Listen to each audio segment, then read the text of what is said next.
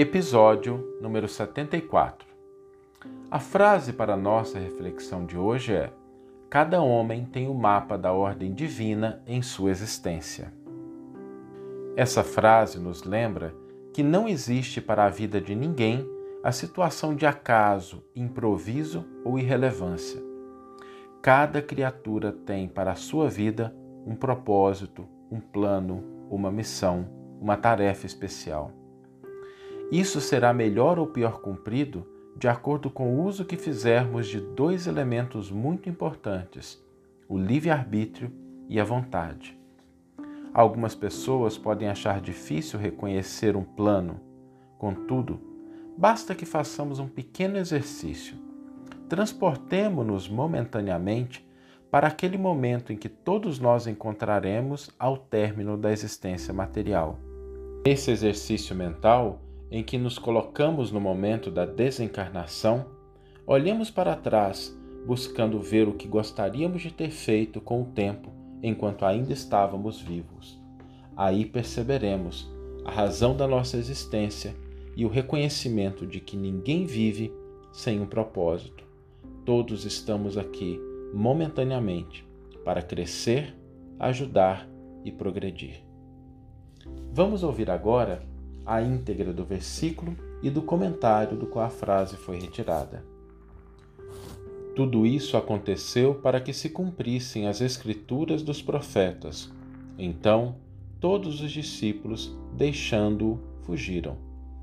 Evangelho de Mateus, capítulo 26, versículo 56. Comentário intitulado Escritura Individual. O desígnio a cumprir-se não constitui característica exclusiva para a missão de Jesus. Cada homem tem o um mapa da ordem divina em sua existência, a ser executado com a colaboração do livre-arbítrio no grande plano da vida eterna. Acima de tudo, nesse sentido, toda criatura pensante não ignora que será compelida a restituir o corpo de carne à terra os companheiros menos educados sabem intuitivamente que comparecerão a exame de contas, que se lhes defrontarão paisagens novas além do sepulcro e que colherão, sem mais nem menos, o fruto das ações que houverem semeado no seio da coletividade terrestre.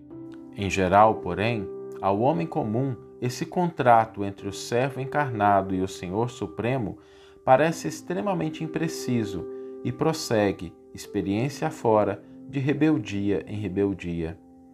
Nem por isso, todavia, a Escritura, principalmente nos parágrafos da morte, deixará de cumprir-se.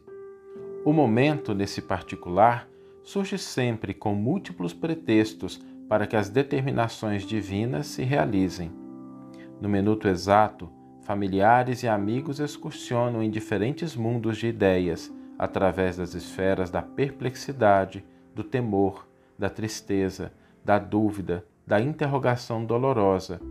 E apesar da presença tangível dos afeiçoados no quadro de testemunhos que lhe dizem respeito, o homem atende sozinho, no capítulo da morte, aos itens da Escritura grafada por ele próprio diante das leis do Eterno Pai, com seus atos, palavras e pensamentos de cada dia.